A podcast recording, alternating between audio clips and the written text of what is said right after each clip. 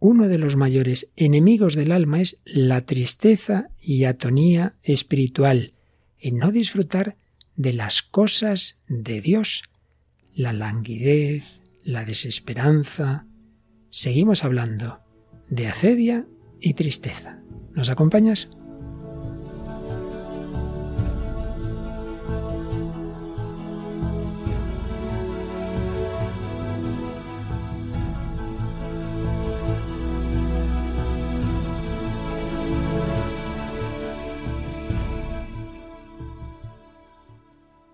El hombre de hoy y Dios, con el padre Luis Fernando de Prada.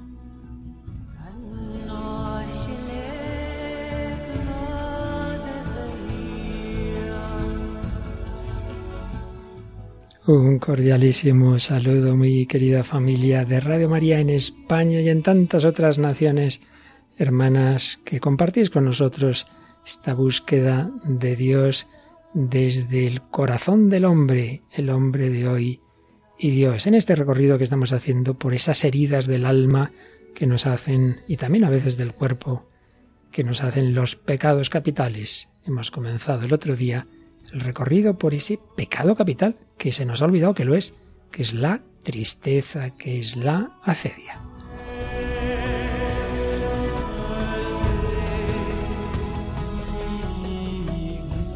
Bueno, y en este programa, el último antes de entrar en el mes de mayo, pues tanto en abril como en otros meses aquí nos acompaña Paloma Niño. ¿Qué tal, Paloma? Bienvenida de nuevo a esta edición 351 del Hombre de Hoy Dios. No está mal. Tú debes llevar, no sé si la mitad casi de ellas o casi por ahí, ¿no te parece? Bastantes, bastantes, porque es verdad que empecé bastante pronto con el programa, pero bueno, aún me perdí unos cuantos, así que tantos como tú no llevo. No, no, es algunos, algunos. Tuvimos a una chica que se llama Patricia, luego tuvimos a Tamara, luego a Raquel y Mónica, y ya entraste tú, o sea que bueno, lo que pasa es que luego ya estás batiendo todos los récords a posteriori. bueno, Paloma, pues vamos a ver, en primer lugar, como siempre, tenemos mensajitos de relativos a los últimos programas. Sí, tenemos en primer lugar, vamos a leer un correo electrónico que nos ha llegado y nos dice buenas tardes, padre Luis Fernando y a las muchachas que están siempre en el programa. Siempre he sido un fiel escucha de tan hermoso y querido programa El hombre de hoy y Dios.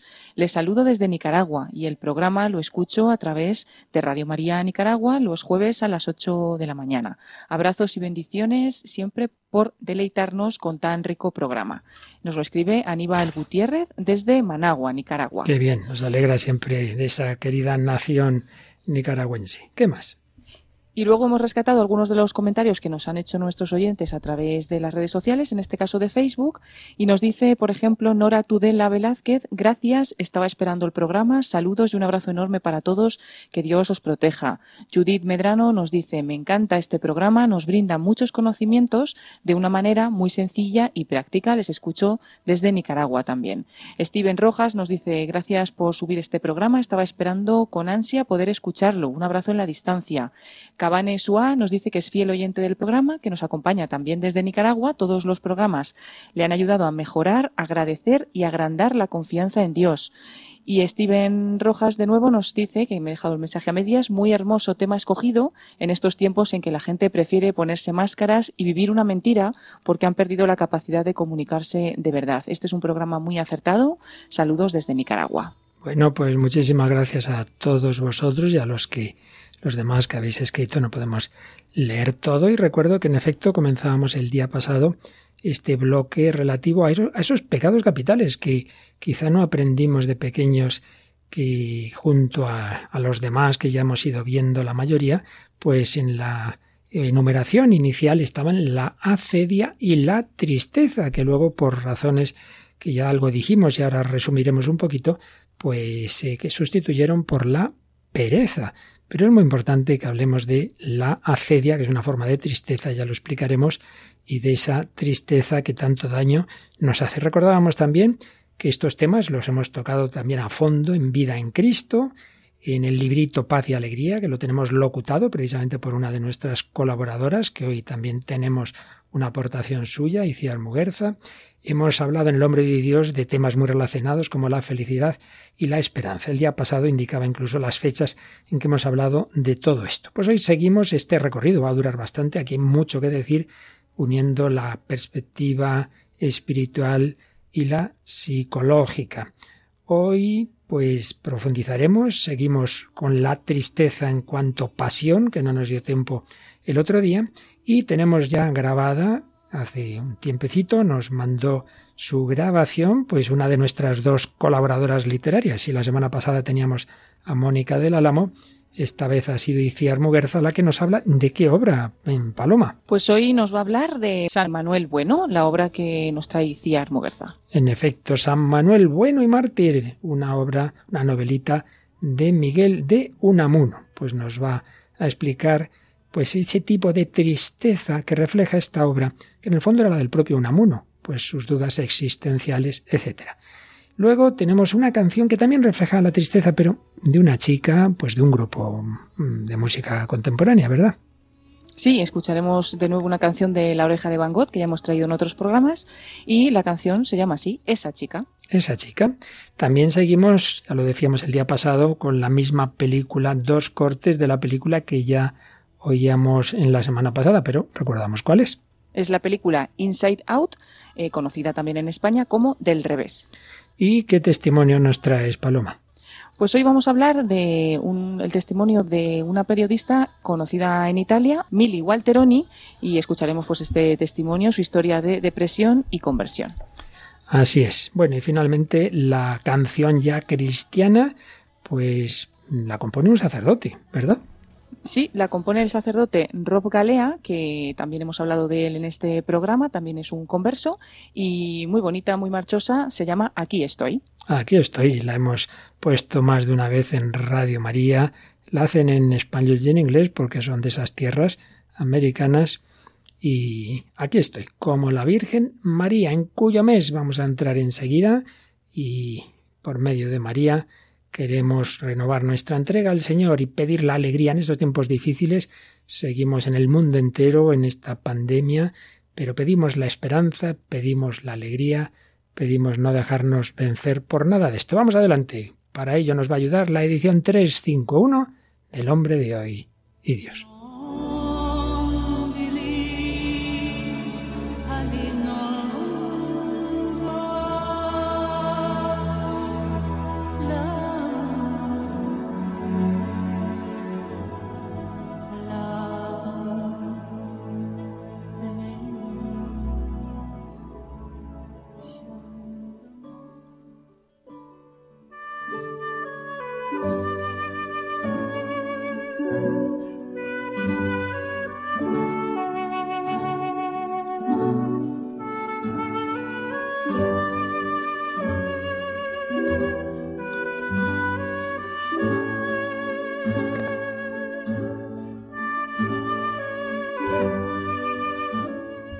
Vamos en primer lugar a resumir algo de lo que decíamos el día pasado.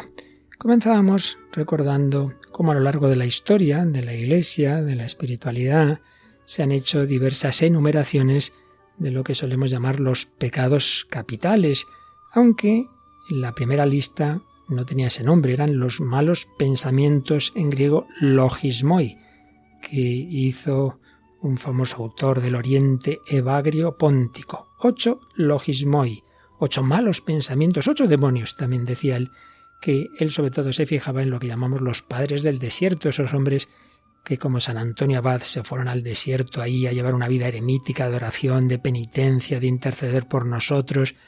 ¿Y qué era lo que les atacaba? Pues estos ocho malos pensamientos, empezando por lo más carnal y terminando por lo más espiritual, entre comillas, él hablaba de gula, lujuria, avaricia, tristeza, cólera, acedia, vanagloria y orgullo. Pues ya podéis ver que están aquí entre estos ocho la tristeza y la acedia. Después nos vamos a Occidente. Casiano va a mantener ocho, ya no los llama malos pensamientos, sino vicios principales. Es igual, Pero la acedia la va a presentar ya no tanto como había hecho Bagrio Póntico, como una falta de, alegría o de entusiasmo de, vivir la vida religiosa, sino de dejadez con el trabajo, con lo que se empieza ya a transformar la acedia en pereza. Vamos a San Gregorio Magno, ahí ya baja de 8 a 7 y los llama siete vicios principales, como Casiano, pero ha quitado el orgullo, no porque no sea importante, al revés, es el más importante de los pecados, pero como que es la cabeza de todos. Y luego hay siete, siete vicios principales. Eh, y entonces ahí quita la acedia, deja la tristeza, en el fondo es muy parecido, y añade la envidia. Ya sabemos que es la tristeza por el bien ajeno, y los demás igual. Entonces ya son siete vicios principales, habiendo quitado el orgullo porque se pone por delante de todos, y habiendo quitado la acedia. Hugo de San Víctor, aquí es donde ya se habla de siete pecados capitales. Y en vez de tristeza vuelve a poner la acedia. Lo demás queda igual. Y llegamos al gran doctor de la Iglesia, Santo Tomás de Aquino, que ya en su momento lo veremos con calma, pues como sigue a Hugo de San Víctor, mantiene esos siete pecados capitales, pero da dos acepciones de la acedia. La tristeza por el bien divino, la tristeza por el bien divino y la desgana por la acción, que sería ya más bien la pereza. Bueno, ya después, tras la revolución ideológica del nominalismo de Guillermo de Ockham y las morales modernas de Kant, etc., desaparece la acedia en los manuales de la teología moral, siendo sustituida por la pereza, y podríamos decir que en la literatura, siendo sustituida por la melancolía. Pero antes de seguir, yo creo que es momento de que digamos algo más porque alguno dirá, bueno, pero ¿qué es eso de la acedia? Vamos a decir algo más de, de cómo se entendía al principio, ya más adelante veremos cómo lo explicaba Santo Tomás, la acedia.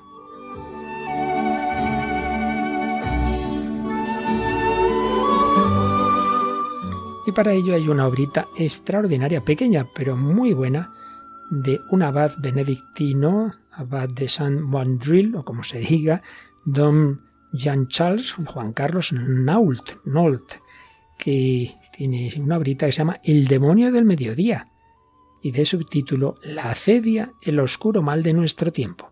Tendremos muy presente en todo el recorrido que iremos haciendo en estos programas. Pues bien, este abad benedictino, que ha estudiado muy a fondo en su tesis doctoral la acedia, pues nos dice que Evagrio Póntico entendía por ella pues bastantes cosas. Hay como mm, diversos matices de la acedia, todos ellos incluidos en esa palabra. Languidez, entorpecimiento, desesperanza, pereza, aburrimiento, hastío. Bueno, y sobre todo él está pensando, como os decía, en ese monje eremita que vive solo, generalmente, o, de una manera muy aislada, aunque se junte con otros de vez en cuando. ¿Y dónde estaba su peligro? Pues cuando empezaba el día y llegaba el sol y tenía hambre, entonces empieza a moverse y le dan ganas de salir de su celda y, y empieza a mirar por la ventana y hacer esto y hacer lo otro y pasan las horas y está ya que no puede más y le dan ganas de echarse a dormir, pues es esa atonía del alma, ese eh, que no pasan las horas, que el, día no corre, que parece que el día tiene 50 horas y que se le hace el sitio angosto, está ahogado en su celda. Por ahí va esa acedia en su versión inicial. Aunque ya decíamos que luego pues va a ir teniendo otros matices. Bien, pues esto es lo que el día pasado ya íbamos diciendo en buena medida y luego hicimos una alusión a que en el, este programa, que tenemos siempre ese diálogo con la, con la cultura contemporánea, lo hacemos el diálogo especialmente con la psicología. Y por ello, pues hablaremos también de términos psicológicos relacionados con esto de la tristeza y de la acedia. Obviamente, pues hablaremos de depresión en sus diversas formas y también de otros de otras patologías relacionadas, como la angustia, la ansiedad, etcétera, etcétera. Bueno, pues por aquí va la cosa. Y vamos a comenzar eh, algo que el otro día no nos dio tiempo a tratar. Y es, antes de profundizar en la tristeza o en la cedia, vamos a ver cómo Santo Tomás, que integraba pues toda la sabiduría anterior a él, organizaba, ordenaba lo que llamamos las pasiones, las pasiones. La psicología de Santo Tomás, él se fija en que el ser humano tiene una dimensión cognoscitiva, salimos de nosotros mismos para conocer la realidad, más bien metemos la realidad, intentamos meterla en nuestro interior, intentamos meterla en nuestra cabeza. Bien, dimensión cognoscitiva. Pero luego hay unas tendencias del hombre hacia afuera. Y eso es lo que en la escolástica, en ese pensamiento de su época, se llaman los apetitos, potencias emotivas, quizá diríamos hoy. Y hay apetitos, fuerzas apetitivas en la parte sensitiva, tenemos una parte corporal común con los animales, aunque al modo humano, y en la parte espiritual, en la voluntad. Hay un apetito sensitivo nuestro ser, nuestro cuerpo, diríamos, me pide el cuerpo, me pide esto, hay un apetito sensitivo y hay un apetito racional, que es la voluntad, una tendencias, tendencias consiguientes al conocimiento. Yo puedo conocer algo también con los sentidos, y entonces tiendo a eso que he conocido, pues huelo este vino y me apetece beberlo, y hay un conocimiento intelectual y tiendo hacia ello con la voluntad. Bien, pues hay dos potencias apetitivas del orden sensitivo, lo que llamaba Santo Tomás, siguiendo toda una tradición, el apetito concupiscible y el apetito irascible. ¿Qué quiere decir el primero? Concupiscible realmente es el deseo, aquello que a uno le apetece, el buscar lo que, lo que le gusta al organismo. No tiene sed, pues apetece el agua, apetece el líquido. Ese es el apetito concupiscible, tender hacia aquello que es gozoso para el cuerpo. El niño ve las chuches y enseguida pues va por las chuches, pues ya está, tiende hacia ello. Y en cambio el apetito irascible es todo lo contrario, huir de lo que me hace daño, huir del dolor, luchar contra lo que me puede hacer daño. Pues bien, los afectos o movimientos del apetito sensitivo son llamados por Santo Tomás, y no solo por él, pasiones. Son pasiones en el ser humano. Él habla de once pasiones del alma, seis que pertenecen al apetito concupiscible y de cinco en el apetito irascible. Seis del concupiscible, amor, odio, deseo, fuga, gozo, tristeza, y cinco en el irascible, esperanza, desesperación, audacia, temor e ira. Bien, iremos poquito a poquito viendo toda esta doctrina que algunos desprecian porque no la conocen, pero hay una inmensa riqueza, incluso psicológica, reconocida por psicólogos modernos en toda esta doctrina de Santo Tomás. Pues poco a poco iremos profundizando, pero vamos a pasar a otra sección de nuestro programa.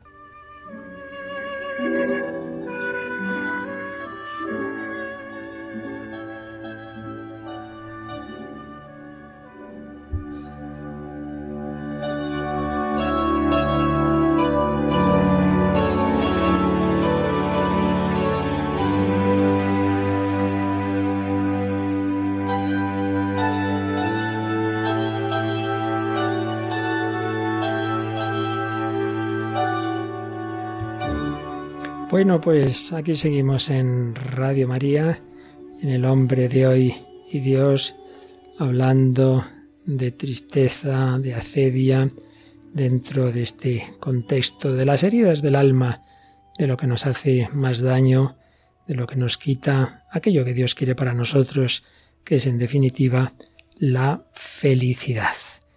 Estamos aquí Paloma Niño y un servidor, Padre Luis Fernando de Prada, la cedia, hemos dicho que una acepción fundamental es la tristeza por el bien divino, el no disfrutar de Dios, el no disfrutar de las cosas espirituales.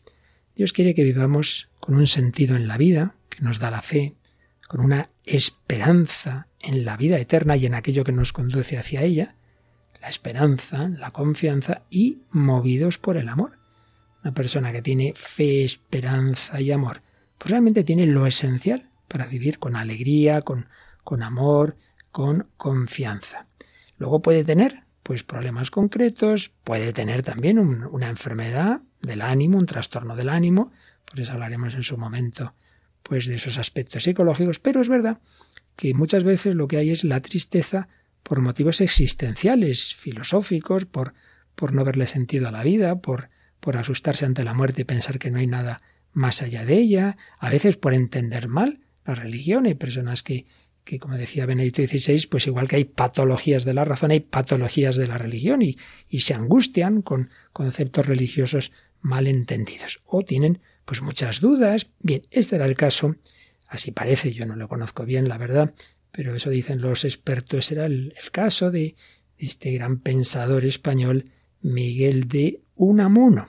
Y bueno, pues ya sabéis que siempre que podemos tenemos una colaboración literaria, que si la semana pasada era de Mónica del Álamo, esta semana es de Iciar Muguerza, que en esta situación en que estamos desde su casa nos ha grabado y bueno, disculpad que no es del todo la mejor calidad de la grabación, claro, es desde su casa, se oye el tráfico hace unas horas, pero vamos a escuchar esta aportación de, de Iciar que nos habla de esta novela de Unamuno San Manuel, bueno y mártir.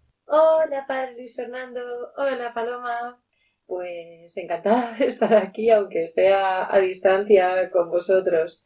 Y bueno, pues este personaje de San Manuel Bueno es un personaje aquejado de estas tensiones, con pues una serie de luchas morales con su propia conciencia que son muy ricas y dan origen a, esta pesquisa filosófico-religiosa.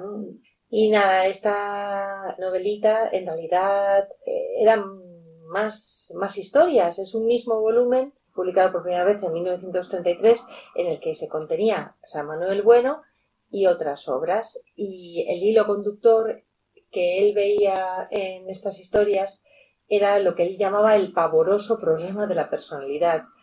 Si uno es lo que es y si en el futuro seguirá siendo lo que es.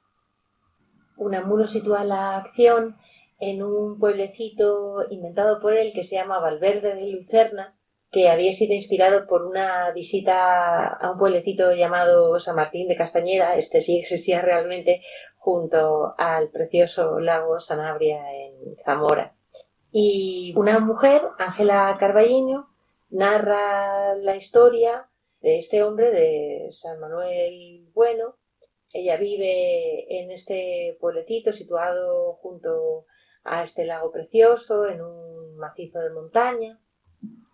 Y la obra comienza con ella diciendo, ahora que el obispo de la diócesis de Renada, a la que pertenece esta mi querida aldea de Valverde de Lucerna, anda a lo que se dice, promoviendo el proceso para la beatificación de nuestro don Manuel, o mejor, San Manuel Bueno, que fue en esta párroco, quiero dejar aquí consignado, a modo de confesión, y sólo Dios sabe que no yo con qué destino, todo lo que sé y recuerdo de aquel varón matriarcal que llenó toda la más entrañada vida de mi alma, que fue verdadero Padre espiritual, el Padre de mi espíritu, del mío, de Ángela Calvallino. Al otro, a mi padre carnal y temporal, apenas sí le conocí, pues se me murió siendo muy niña. Aquí está el planteamiento de esta semblanza que va a hacer Ángela del que fuera su padre espiritual. Pues empieza diciendo de nuestro don Manuel, me acuerdo como si fuese cosa de ayer, siendo yo niña, pues como eh, se lo presentan, que era alto, delgado, erguido, que llevaba la cabeza como nuestra peña del buitre lleva su cresta, y que había en sus ojos toda la hondura azul de nuestro lago. Se llevaba las miradas de todos y tras los corazones, y él al mirarnos parecía, traspasando la carne como un cristal, mirarnos al corazón. Todos le queríamos, pero sobre todo los niños. Qué cosas nos decía. Eran cosas, no palabras. Empezaba el pueblo a olerle la santidad, se sentía lleno y embriagado de su aroma. Y bueno, pues esta nostalgia en la descripción, la propia orfandad de Ángela y del personaje de Lázaro, pues es la de Unamuno, porque el padre de Unamuno había emigrado a América y había vuelto con una cantidad de dinero muy modesta y algunos libros y había muerto cuando el niño Miguel pues tenía seis añitos. Entonces toda esta obra de Unamuno está transida de nostalgia, de pérdida, de referencias personales de, ausencia. En contraposición a Ángela está Lázaro, que es como el hermano que al principio es un incrédulo, ha venido de América, muy rico, muy cosmopolita, con un eh, una cultura muy grande, quiere volver del revés el pueblo y desprecia inicialmente todo lo que huela a religión, pero se da cuenta de que don Manuel es verdaderamente santo y que tiene un poder de transformación y hace, hace pues milagros de, de conversión del alma humana. Y desde entonces no falta nunca misa, ayuda al cura y don Manuel se va a ir eclipsando, Lázaro se va convirtiendo en un coadjutor mm, fantástico, totalmente implicado en la vida pastoral y pues va a ser Ángela, la narradora, la que nos transmita todos los recuerdos personales y el secreto de la vida de este párroco, que es un secreto pues muy dramático. Y Ángela, pues haciendo de biógrafa del padre Manuel, va a ser casi una evangelista, porque va a estar contando la, la buena noticia que transmite el padre Manuel y también pues la dureza de eh, esa doctrina que a veces íntimamente se le tambalea porque él tiene muchas dudas y predica la inmortalidad mientras a él algunos dogmas se le, se le tambalean, lo cual pues lo hace muy rico y muy interesante, pero también un personaje pues con cierto grado de, de tormenta.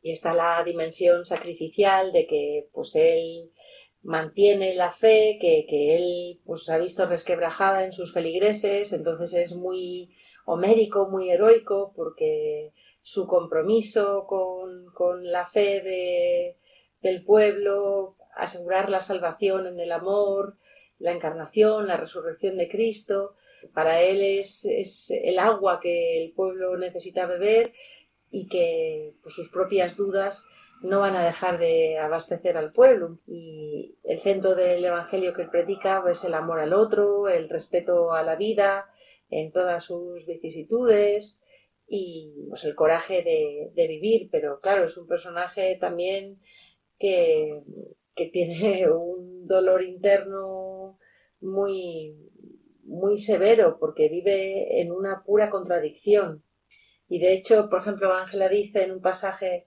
más tarde, recordando aquel solemne rato, he comprendido que la alegría imperturbable de don Manuel era la forma temporal y terrena de una infinita y eterna tristeza que con heroica santidad recataba a los ojos y los oídos de los demás. Esta frase que hay en inglés de fake it till you make it, fíncelo hasta que lo consigas, porque don Manuel está haciendo una puesta en escena pues esto es lo que hace aún más heroica su santidad. Como decía también Pessoa, el poeta es un fingidor, finge tan completamente que hasta finge que es dolor, el dolor que en verdad siente. Y este fingimiento, pues es esta infinita y eterna tristeza. Y para no extenderme, que incluso por llamada telefónica soy terrible, pues os leo un pequeño pasaje que dice e iba corriendo el tiempo y observábamos mi hermano y yo que las fuerzas de don Manuel empezaban a decaer, que ya no lograba contener del todo la insondable tristeza que le consumía, que acaso una enfermedad traidora le iba minando el cuerpo y el alma, y Lázaro, acaso para distraerle más, le propuso si no estaría bien que fundasen en la iglesia algo así como un sindicato católico agrario. ¿Sindicato? respondió tristemente don Manuel. Sindicato. ¿Y qué es eso? Yo no conozco más sindicato que la Iglesia, y ya sabes aquello de mi reino no es de este mundo. Ay, nuestro reino, Lázaro, no es de este mundo. Y Lázaro pregunta, ¿y del otro? Don Manuel bajó la cabeza. El otro, Lázaro, está aquí también, porque hay dos reinos en este mundo, o mejor, en el otro mundo. Vamos, que no sé lo que me digo. Y en cuanto a eso del sindicato, he sentido un resabio de tu época de progresismo. Que no, Lázaro, no, la religión no es para resolver los conflictos económicos o políticos de este mundo que Dios ha entregado a las disputas de los hombres. Piensa en los hombres y obren los hombres como pensaren y como obraren, y que se consuelen de haber nacido, que vivan lo más contentos que puedan en la ilusión de que todo esto tiene una finalidad. Yo no he venido a someter los pobres a los ricos, ni a predicar a estos que se sometan a aquellos resignación y caridad en todos y para todos, porque también el rico tiene que resignarse a su riqueza y a la vida, y también el pobre tiene que tener caridad para con el rico. Cuestión social, deja eso, que no nos concierne, que traen una nueva sociedad en que no haya ya ni ricos ni pobres, en que esté justamente repartida la tristeza, en que todo sea de todos, y qué. ¿Y no creéis que del bienestar general surgirá más fuerte aún el tedio de la vida? Sí, ya sé que uno de esos caudillos de la que llaman la revolución social ha dicho que la religión es el opio del pueblo. Opio, opio, pues démosle opio y que duerma y sueñe. Y yo mismo, con esta mi loca actividad, me estoy administrando opio, y no logro dormir bien, y menos soñar bien. Esta terrible pesadilla. Y yo también puedo decir con el divino Maestro, mi alma está triste hasta la muerte. No, Lázaro, no. Nada de sindicatos por nuestra parte.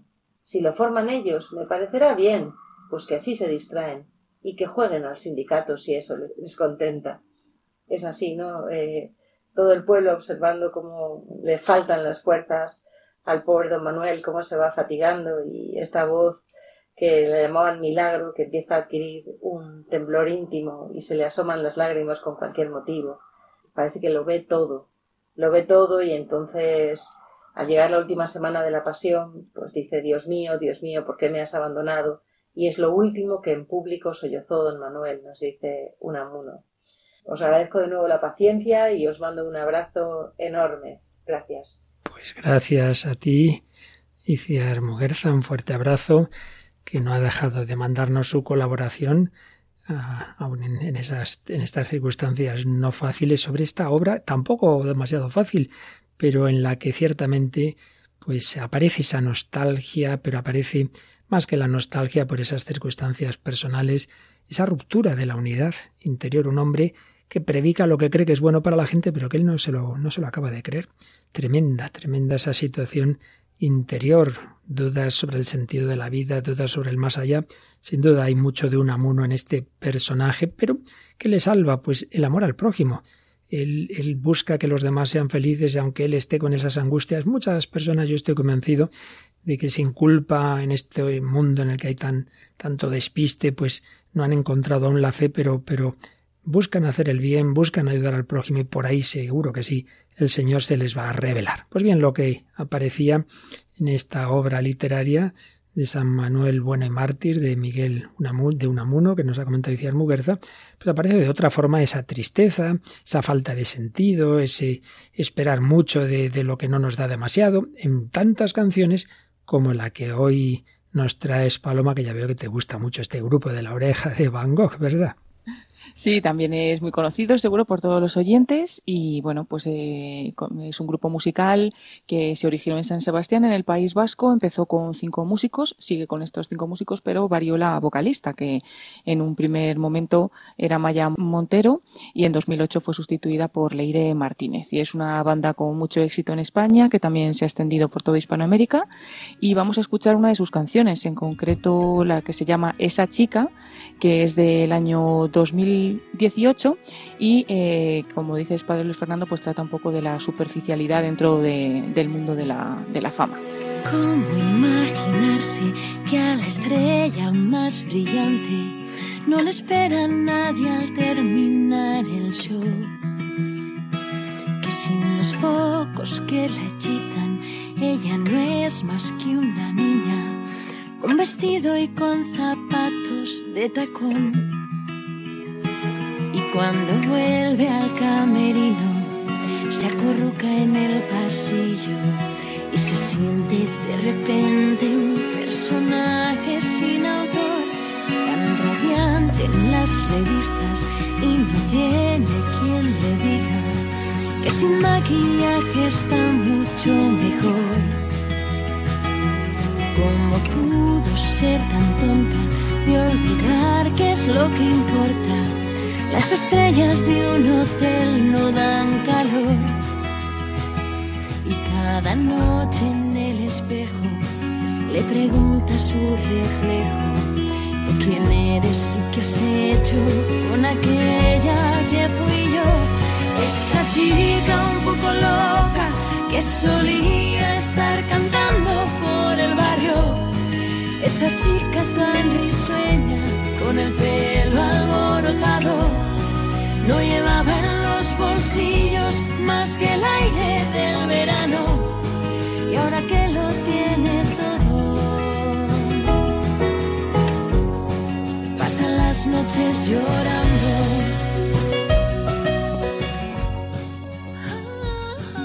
Pues algunas de las cosas que estamos escuchando, por ejemplo, empieza la canción ¿Cómo imaginarse que a la estrella más brillante no le espera nadie al terminar el show? Está hablando pues de ella, ¿no? De esta chica que, que es muy famosa, pero luego al final pues, pues no la espera nadie. Dice también, cuando vuelve al camerino, se acurruca en el pasillo y se siente de repente un personaje sin autor tan radiante aparentemente en las revistas y no tiene quien le diga que sin maquillaje está mejor. Y dice cómo pudo ser tan tonta de olvidar qué es lo que importa porque realmente las estrellas de un hotel no dan calor. Si entre todos esos miles tú no estás, cambiaría su corona por sus viejas zapatillas y corriendo volvería a esperarte. Esa chica un poco loca que solía estar cantando por el barrio. Esa chica tan risueña con el pelo alborotado. No llevaba en los bolsillos más que el aire del verano. Y ahora que lo tiene todo,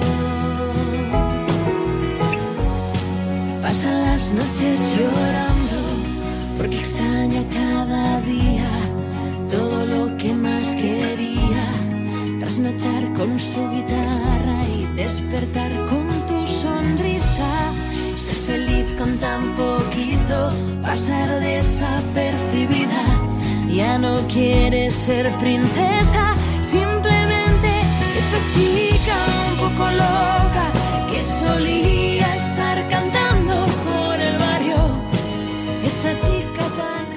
Esa chica de la oreja de Van Gogh, ¿dónde ponemos la felicidad? Podemos tenerlo todo y sin embargo estar muy tristes, algo grande nos falla, ¿no? Porque yo soy esa chica.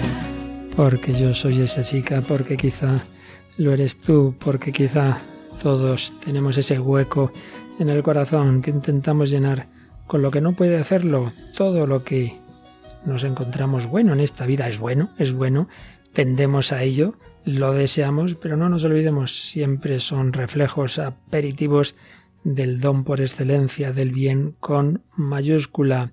Y ahí estará esa plenitud definitiva que nos llenará el corazón. Pero bueno, entre tanto tenemos que seguir caminando, luchando contra la tristeza que tantas veces nos asalta.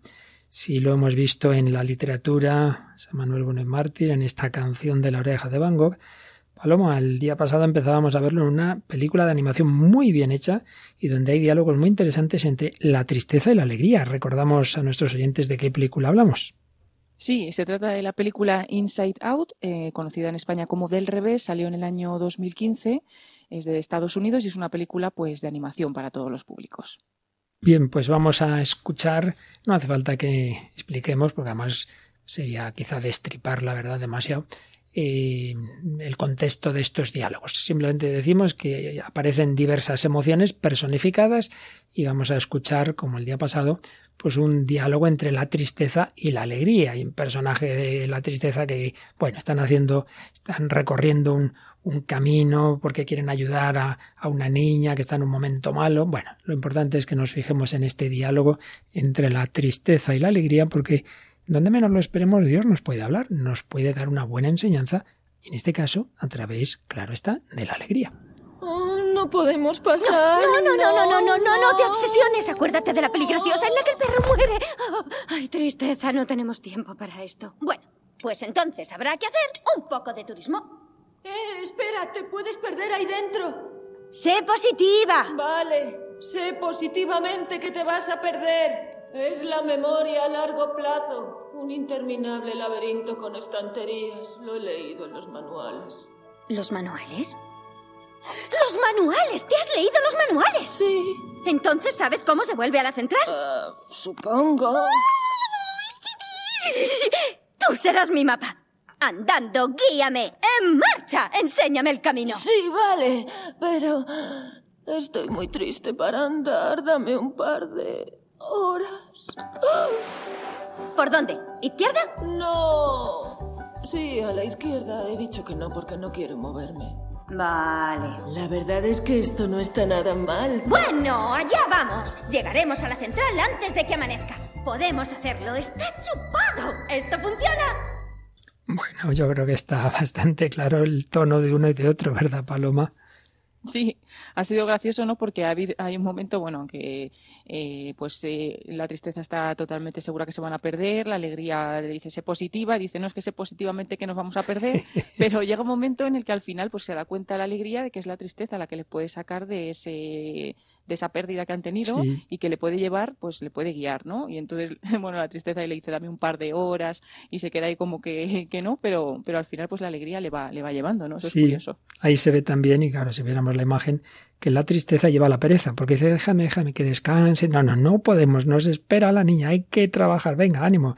Sí, se van complementando, porque es verdad que, bueno, ya decíamos también el día pasado que no toda tristeza es mala, hay una tristeza justa y proporcionada, pero muy peligrosa que enseguida nos domine y nos paralice. Bueno, pues vamos a ver que esto no son ni canciones solo, ni literatura solo, ni películas solo, sino realidad, y eso siempre te toca a ti, que nos traes algún testimonio que tenga que ver con el tema y concretamente con la tristeza, con la depresión. ¿De quién nos vas a hablar Paloma? Pues vamos a escuchar la historia de depresión y conversión de Mili Walteroni. Eh, fue de gran impacto en Italia, ya que pues, es una periodista de allí, italiana, pero ha reflejado también su historia en el libro Arrancada del Abismo y entonces pues es también conocida ya aquí en España su historia. ¿no?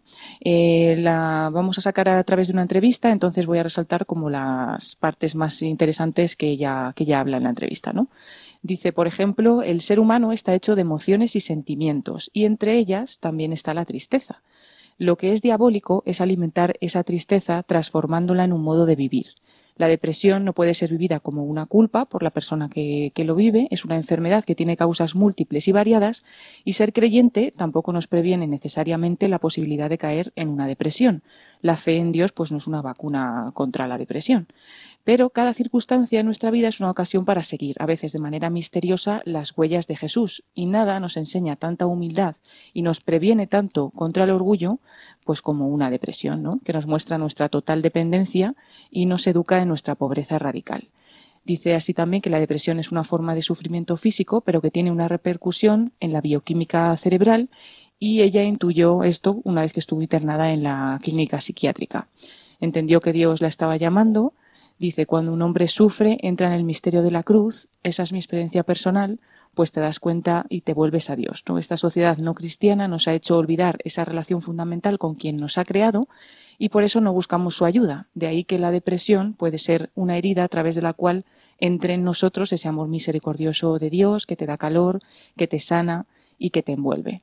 A ella pues así le pasó. Dice que a la vuelta de un viaje de Lourdes, se dio cuenta de que estaba como fracturada por dentro, rota, debido a que había pasado muchos años alejada de Dios. Esa lejanía, pues eh, solo puede ser sanada cuando volvemos a Él. Dice que para ella fue una restauración de algo que se había roto desde niña, cuando se alejó de esa dimensión sobrenatural. Eh, lo que tiene que ver también con su experiencia mmm, fue fundamental retornar a Dios porque recuperó el sentido auténtico de su vida. Ella tenía heridas profundas, había sufrido el suicidio de su padre, de su hermano, luego había sufrido por parte de un hombre también una violación y todo eso pues le, le había llevado a ser pues una persona deprimida. Pero dice que uno tiene que darse cuenta y decir mi vida es mía, yo me hago cargo de ella y pues aunque alguien me haya hecho sufrir, pues yo tengo que seguir adelante con mi vida, ¿no? Y le impresionaron las palabras del Evangelio, venid a mí los que estéis cansados y agobiados, que yo os aliviaré. Tomad sobre vosotros mi yugo y aprended de mí. Coger la cruz de la depresión para seguir a Jesús, pues al final puede ser también algo ligero. Ella reconoce también que ha tenido varios intentos de suicidio y dice que actualmente también entre los adolescentes hay muchos suicidios muchas veces porque han perdido pues ese sentido de vivir y que tienen un vacío existencial muy grande que muchas veces crecen los niños con, ese vacío sin una referencia religiosa sin una referencia familiar y que pues eh, hace que un poco como ella pues crezcan en esa falta de sentido que les lleva a la depresión y que muchas veces pues no ven otra salida que el suicidio aunque como ella explica pues eh, Dios puede curar toda esa depresión.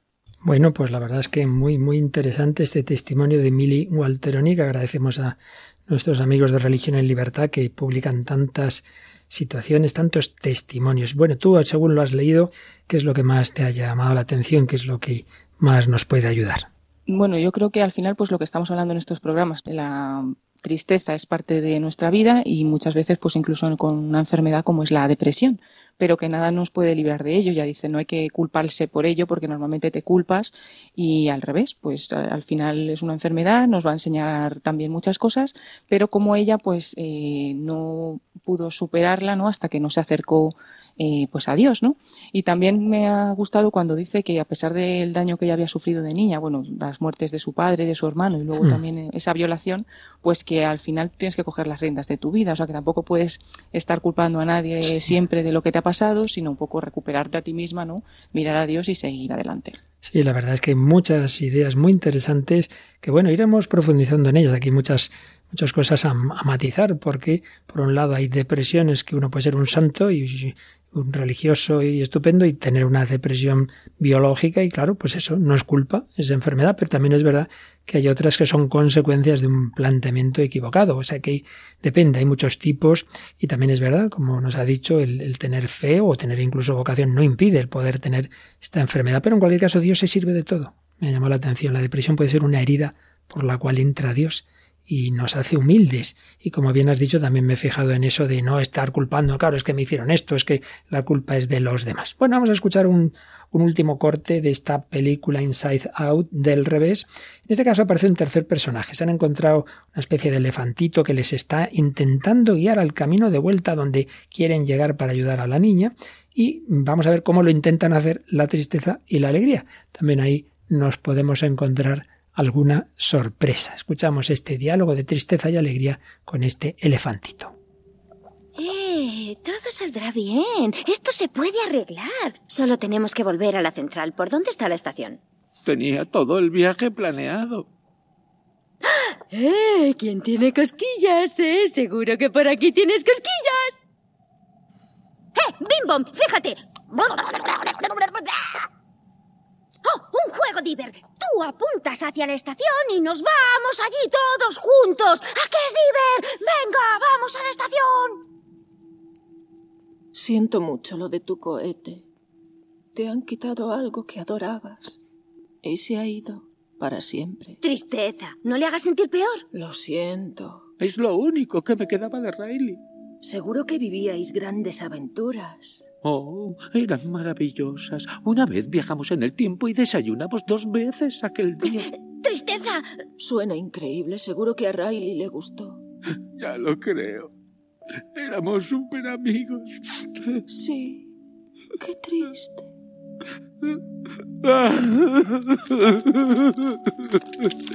Pero... ¡Ah!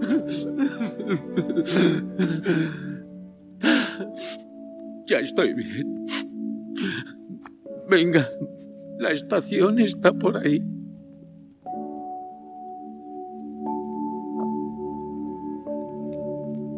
¿Cómo has hecho eso? Pues no lo sé. Él estaba triste y he escuchado lo que... ¡Eh! ¡Ahí está el tren!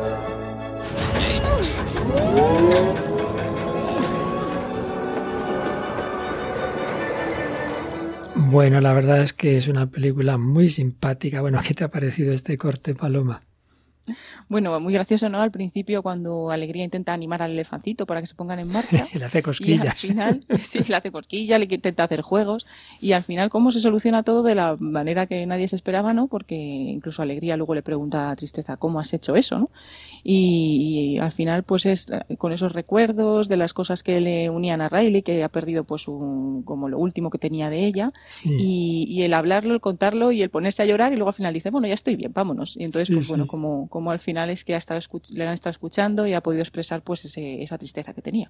Lo que dirían los psicólogos, una escucha empática, un simplemente escuchar de una manera en que entiendes, te pones en el lugar del otro. Es verdad que muchas veces no sabemos hacerlo y le decimos, venga, hombre, anímate, que no es para tanto. Y eso es lo peor que puedes hacer, sino al revés, sintonizar con esa persona y es lo que hace aquí. La tristeza, mira tú. Eh, el Señor, ¿ves? Esto también lo digo yo muchas veces, en una persona hay que pasado muchas dificultades, tristezas y tal. Bueno, eso te va a ayudar a entender al que pase por ahí. Una persona que ha pasado por la depresión entenderá a otra que la pase. El que no ha pasado por ella muy difícilmente lo va a hacer. Bueno, como siempre estamos en los aperitivos de los aperitivos, nos queda mucho por seguir profundizando en este tema, pero vamos a terminar ya con una canción en donde vemos lo contrario a la tristeza, donde vemos la alegría, la alegría de María, la alegría de decir que sí al Señor, la alegría de tener fe, esperanza, amor. ¿De quién es esta canción, Paloma? Pues es una canción de Robert Galea, del padre Rob Galea, que la canta con Iván Díaz. Eh, vamos a escuchar Aquí estoy. Y bueno, pues este sacerdote es conocido, como decimos, profesionalmente como el padre Rob Galea, porque es un sacerdote católico, pero que además es cantante, compositor eh, pues de canciones eh, cristianas contemporáneas. Y también hemos hablado alguna vez de él en nuestro programa, porque también es converso. Gracias a las oraciones de su madre, pues también tuvo en su vida una conversión muy fuerte. Quiero servirte con mi vida. Hasta tu voluntad, hasta la eternidad. I surrender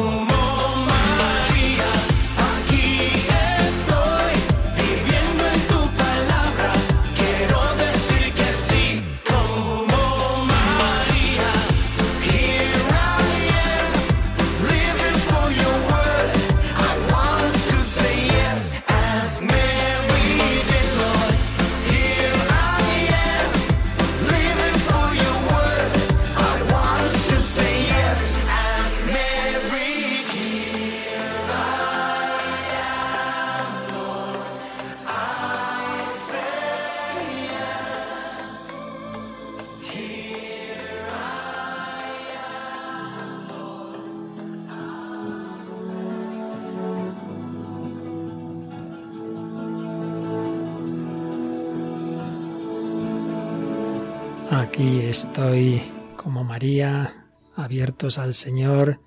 Sí, podemos pasarlo mal, lo pasamos mal muchas veces, pero con un sentido, con una esperanza, con una compañía, no estamos solos, con una promesa, con una plenitud que Dios quiere darnos, todo es muy distinto.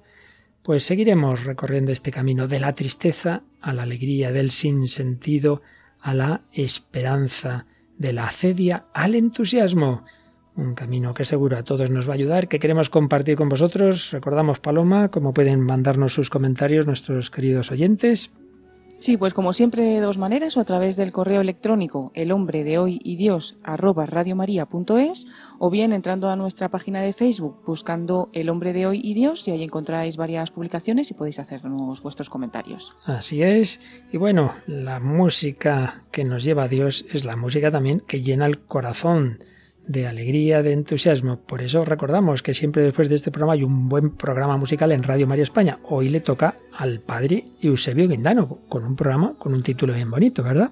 Pues nada más y nada menos que música de Dios. Música de Dios, ¿qué os parece? Bueno, pues os recuerdo que, que entramos en el mes de mayo, que mañana a estas horas tendremos aquí Hora Santa en Radio María España y que empieza ese mes de mayo con la Virgen a rezarle mucho, a pedir unos por otros, a encomendar a la Virgen esta situación mundial, que nos convirtamos los corazones y que, si es su voluntad, nos sane también en nuestros cuerpos las personas enfermas, que acoja a los difuntos. También os pedimos una especial ayuda a Radio María. En el mundo entero es necesario pues ayudar a todas las Radio Marías, mucha gente humilde y sencilla no puede ahora dar sus donativos. Confiamos en que quien sí pueda hacerlo lo haga para seguir extendiendo la esperanza, para seguir extendiendo la alegría, la alegría de la que seguiremos hablando aquí en El Hombre de Hoy y Dios. Gracias a Paloma Niño, a Iciar Muguerza que nos ha enviado su comentario literario y a todos y cada uno de vosotros os saluda muy cordialmente quien nos habla, el Padre Luis Fernando de Prada. Que Dios os bendiga hasta el próximo programa, si Él quiere.